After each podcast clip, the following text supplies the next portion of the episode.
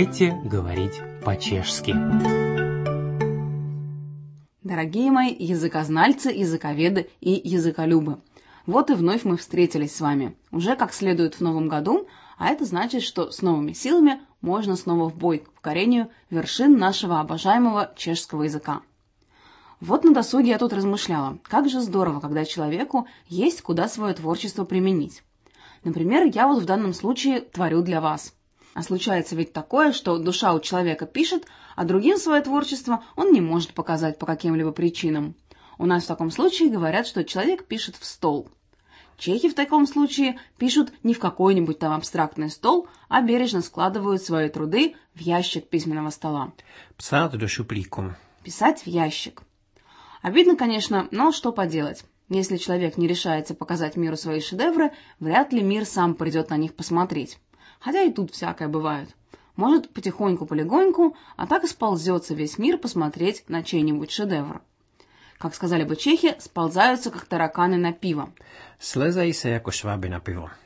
Честно говоря, я не уверена, что тараканы в принципе сползаются на пиво, но не мне судить, поскольку в Чехии я тараканов вообще ни, ни разу не видела.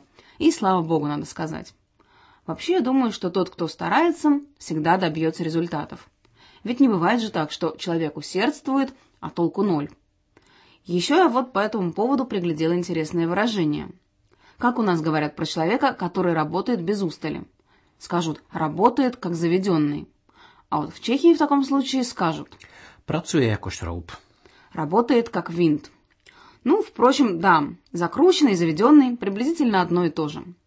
Случается вот даже, что человек слишком усердно работает – Тогда ведь можно и переработать грешным делом.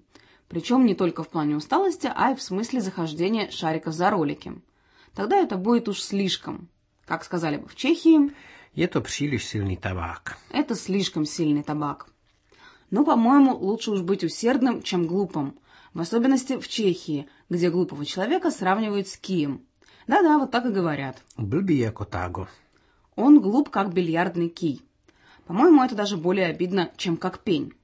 А бывают еще такие глупцы на свете, что даже двери сами по себе от этого хлопают. Как бы в знак протеста получается. И это такой блбец, а что праска дверьма. Он такой глупец, что от этого двери хлопают. Ну хорошо, если человек хотя бы просто глупый, а не буйный еще ко всему прочему. Потому что глупый плюс буйный – это же вообще взрывная смесь получается. Про такого скажут в чешском народе. Жади, яко тайфун. Он бушует, как тайфун. Желаю вам на жизненном пути не повстречать такой смеси, а если уж случилось, то обходите стороной.